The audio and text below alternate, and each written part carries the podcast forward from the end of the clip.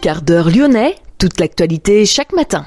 Parce que Lyon demain se dessine aujourd'hui, voici l'essentiel de l'actualité. En ce jeudi, nous sommes le 12 janvier. Une manifestation contre la réforme des retraites prévue à Lyon la semaine prochaine. 150 salariés de l'enseigne Place du Marché se sont rendus hier devant le tribunal de commerce de Lyon, tribunal qui devrait prononcer la liquidation de l'entreprise vendredi. Dans l'actualité également cette fusillade hier soir à Vaux-en-Velin. Un homme a été tué, un autre a été gravement blessé. Pascal Mayos, le préfet du Rhône et de la région Auvergne-Rhône-Alpes, depuis octobre 2018 est nommé à un poste national à l'Élysée. Son successeur à Lyon sera une femme. Dans cette édition, nous parlons également de l'épicerie sociale et solidaire, le panier des Gones dans le troisième arrondissement, un complément pour le pôle alimentaire. Le service Vélove qui bat tous les records en 2022 avec 10,5 millions de locations pour le vélo rouge. Noël n'est pas tout à fait fini. L'association France-Éthiopie Corne de l'Afrique organise le Noël éthiopien samedi au centre culturel de Villeurbanne, en présence notamment de Raymond Depardon. Lyon demain, le quart d'heure lyonnais, toute l'actualité chaque matin Gérald de Bouchon. Bonjour à toutes, bonjour à tous. Les syndicats du Rhône ont donc décidé de suivre l'appel à la grève lancé au niveau national contre la réforme des retraites avec un front uni de la CGT à la CFE-CGC. Les syndicats défileront jeudi 19 janvier à la Manufacture des Tabacs jusqu'à la place Bellecour. 150 salariés de l'enseigne Place du Marché se sont rendus hier devant le tribunal de commerce de Lyon. Ce dernier doit prononcer la liquidation judiciaire de l'entreprise avec un délai qui a été reporté de 48 heures. Donc ce sera, semble-t-il, vendredi. Pas vraiment de suspense pour ce qui est de l'issue de la procédure. Aucun repreneur de dernière minute ne s'est fait connaître pour l'ex Toupargel. 1600 salariés de la société de livraison à domicile de produits alimentaires devraient se retrouver sur le carreau. 400 salariés de Renault Trucks étaient en grève hier devant le site de Vénissieux. Ils réclament des hausses de salaire générales pour faire face à l'inflation. Les syndicats réclament entre 6 et 8% de hausse. La direction avait annoncé des augmentations générales de salaire de l'ordre de 4,8% au 1er janvier 2023 ainsi qu'une revalorisation de primes de conditions de travail et de l'indemnité de transport sport. Lyon demain, la radio lyonnaise a écouté partout dans le monde.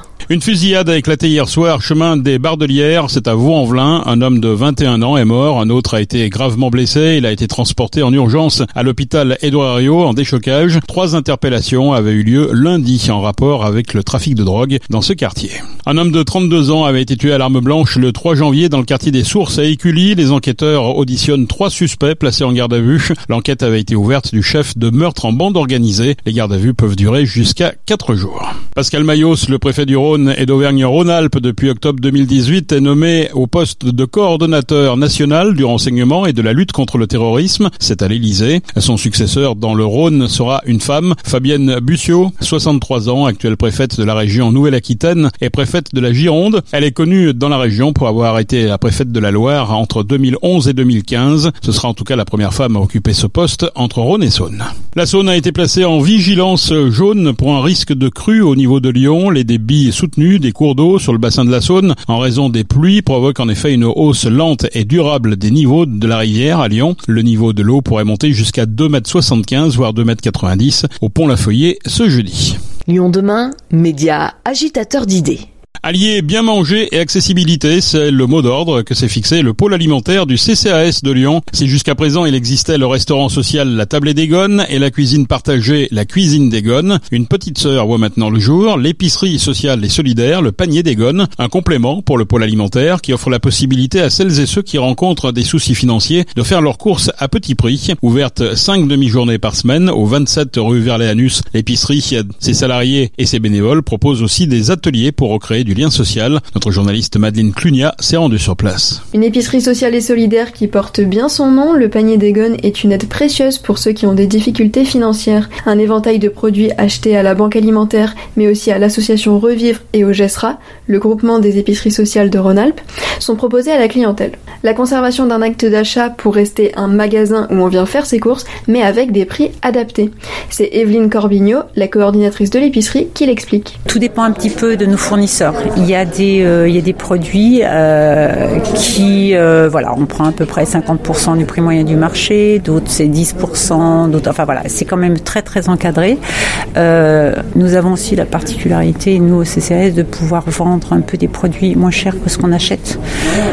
donc voilà, on peut vendre à perte et ça, voilà, en ce moment c'est pas mal de produits parce que voilà, les prix augmentent à l'extérieur, hein, on subit l'inflation mais ça nous permet de faire bénéficier à juste prix nos, bénéficiaires. Il faut vraiment que le fait qu'ils viennent ici, c'est vraiment une aide, une aide importante pour eux. Une aide qui ne se contente pas d'être simplement financière.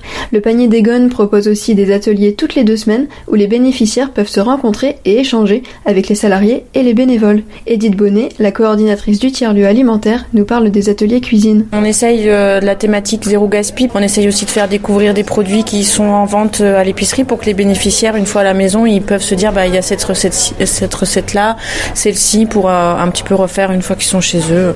Faire découvrir aussi des choses. Il y a des, on appelle ça un peu les légumes boudés aussi. Du coup, on essaye de trouver des recettes attractives autour de ces légumes-là. Voilà. Et l'idée des ateliers aussi, c'est de faire du lien social parce que les personnes qui viennent ici, parfois ça peut être des personnes assez isolées. Donc le fait de participer à un atelier, c'est vrai que ça, ça rapproche aussi, ça permet des temps un peu conviviaux comme ça. Se retrouver autour de la cuisine, mais pas seulement. Il y a aussi des ateliers pour fabriquer soi-même ses produits d'hygiène et les ateliers couture de Catherine Antonio Javot, bénévole à l'épicerie depuis bientôt un an. Quand j'avais vu l'annonce, ils cherchaient des bénévoles et ils parlaient d'action collective. Et j'ai trouvé, euh, donc je suis venue me présenter et donc on m'a parlé de, voilà, de, de, la boutique en me demandant quand est-ce que je pouvais venir, mes possibilités, mes disponibilités. Et après, moi, je leur ai dit que je cousais. Et je leur ai dit, bah, ça serait vraiment euh, très intéressant qu'on fasse quelque chose comme ça. Et, et, puis, et puis la couture, c'est vraiment euh, un lieu où les personnes se retrouvent. Il y a énormément de convivialité. Il y a, c'est vraiment du lien. C'est du lien entre les personnes. Et, et, je pense que c'est, important de, de mettre ça en place ici. Et a priori, cela fonctionne. Au panier d'Egon, les mots d'ordre se sont accueil et bienveillance. Et cela aide les bénéficiaires, orientés pour une durée de trois mois renouvelable par les travailleurs sociaux de la ville de Lyon ou par le Crous, à oser pousser la porte. C'est le cas de Samia, bénéficiaire depuis 7 mois. Quand on a fait l'atelier cuisine, le repas, on l'a partagé euh, avec tous les, les, salariés, plus les bénéficiaires. Donc ça faisait vraiment une table et on était tous ensemble. Sans vous êtes salarié, nous sommes bénéficiaires. On a partagé un moment agréable. Si le personnel n'avait pas ce sourire, en fait, je ne viendrais pas. Parce que le sourire, c'est important.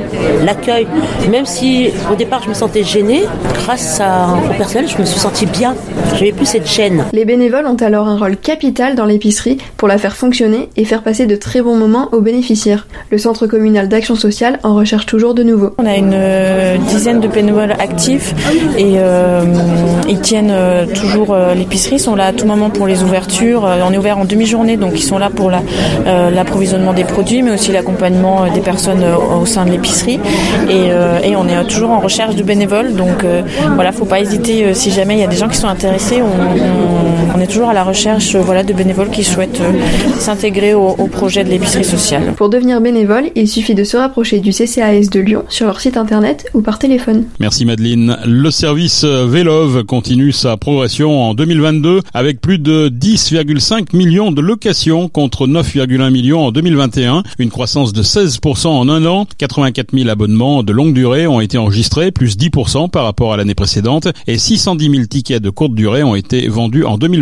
En moyenne, un même vélo a été emprunté 6,5 fois par jour en 2022, jusqu'à même 11 fois lors des journées les plus actives. Lyon demain Focus Association. Vous pensiez que Noël était passé Eh bien, reposez tout de suite vos guirlandes parce que ce samedi 14 janvier a lieu la fête pour le Noël éthiopien de l'association France-Éthiopie Corne de l'Afrique. Dès 16h, le centre culturel 234 Cour-Émile Zola à Villeurbanne va s'animer. Cette année, ce sont les 125 ans de l'amitié entre la France et l'Éthiopie qui sont mis à l'honneur. L'occasion pour Choki Ali Saïd, le président de l'association, d'inviter Raymond Depardon et Jean-Claude Guillibaud, auteur du livre La porte des larmes, retour vers l'Abyssinie ils animeront une conférence sur leur expérience en Éthiopie. C'est gratuit et ouvert à tous, mais il faut réserver. Déjà 300 personnes se sont inscrites. Un bonheur pour Choki Ali Saïd. Notre journaliste Madeleine Clunia l'a rencontré. Il était en compagnie de Ruth Vodlazi, créatrice éthiopienne et marraine de l'association. Elle organise un défilé de mode à la fin de la soirée de Noël, samedi, à Villeurbanne.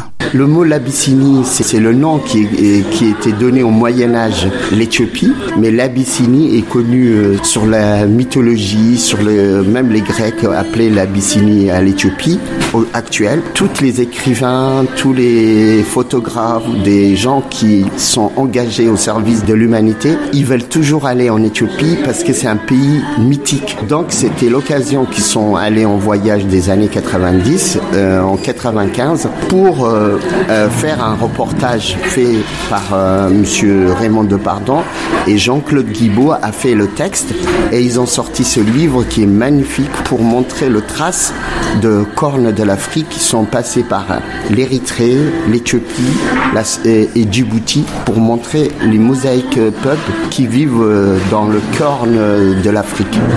Et de cette l'occasion, et quand j'ai invité les deux, mêmes, les deux personnes que j'avais contactées au mois de- tout de suite ils m'ont réagi, ils ont, ils ont dit oui, on est ravis de partager avec vous euh, comment on ressent ce pays magnifique. Et ils sont passionnés. Et j'espère que cette année 2023, euh, c'est le projet de octobre 2023 pour qu'ils retournent et de voir l'évolution de cet euh, bon pays qui est l'Éthiopie. Et donc ce livre montre des images de l'Éthiopie assez peu connues finalement? Oui, ce qui est quand même magnifique quand, je sais pas si vous connaissez Raymond Depardon, Monsieur Raymond Depardon, il va aller sur le terrain, mais sur le terrain là où les gens y vivent, que ce soit à la campagne, dans le village, et son regard comme un humain il prend des belles photos, il est discret, mais il ne touche pas la sensibilité de l'être humain.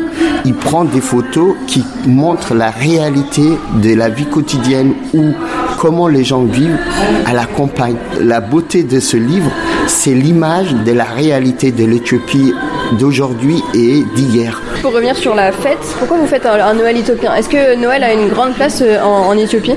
Oui, moi j'ai une éducation musulmane et l'Éthiopie, c'est une mythique euh, de mosaïque euh, peuple. Et les Éthiopiens sont de, de, de religion orthodoxe. Et les pratiques religieuses orthodoxes, c'est sept jours après Noël européen comme le 25, eux c'est le 7 janvier. Et nous il n'y a pas que le Noël éthiopien mais c'est un clin d'œil en disant que c'est un mosaïque peuple qui ont de, de religions diverses, mais la richesse qu'on a partagée, comme on, fête le Noël éthiopien, le Noël en France, on fait un clin d'œil pour essayer de, de montrer la richesse culturelle de l'Éthiopie dans l'exposition de conférences et montrer aussi euh, la cuisine traditionnelle éthiopienne. Cette année, on a choisi le rythme de cornes de l'Afrique, que ce soit l'Éthiopie, Djibouti, la Somalie et Kenya, comment on mange. Et donc, il y aura deux plats exceptionnels pour montrer qu'à Djibouti, en Somalie, on mange autrement aussi des samboussas.